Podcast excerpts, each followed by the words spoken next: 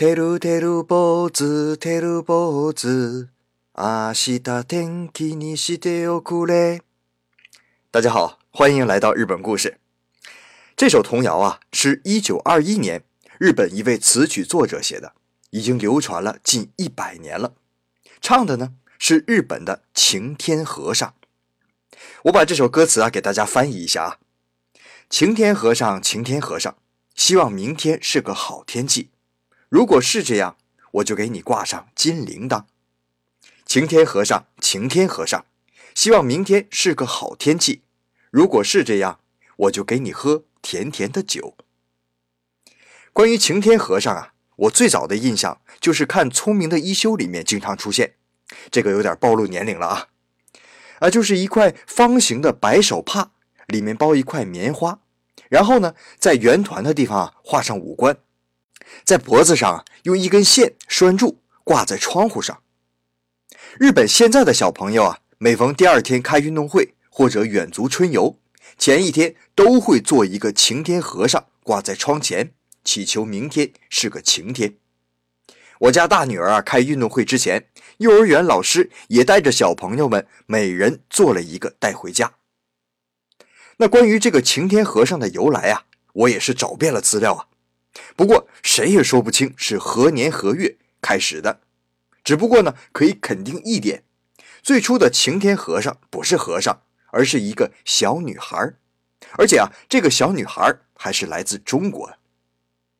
其实呀，我们国家也有这个习俗，我不知道现在还有没有啊？据说呀，老北京一带啊，有一个叫扫晴娘的玩偶，这个就是晴天和尚的原始版。扫晴娘呢，是一个拿着扫帚的女性形象。那传到日本之后呢，也着实在日本流行了一段时间。那个时候啊，日本还是在流行女巫祭祀，所以扫晴娘作为一个祭天的小姑娘的形象，也是毫无违和感呐。可是后来啊，随着佛教在日本的盛行，祭祀工作呢，也逐渐由女巫转成了僧侣。那扫晴娘的形象呢，也就由小姑娘。变成了晴天和尚。那现在我们看到的晴天和尚啊，都是画着眼睛和嘴的。其实啊，在传统的日本习俗里面，挂的晴天和尚是不画眼睛和嘴的。只有当第二天真的晴天了之后，才会画好眼睛和嘴，然后啊，就像歌词里面唱的，在玩偶的头上啊浇一点日本清酒，挂上一个小铃铛，让它顺着河水飘走。那如果第二天还继续下雨怎么办呢？这个童谣啊，还有第三段，让我们来一起听一听啊。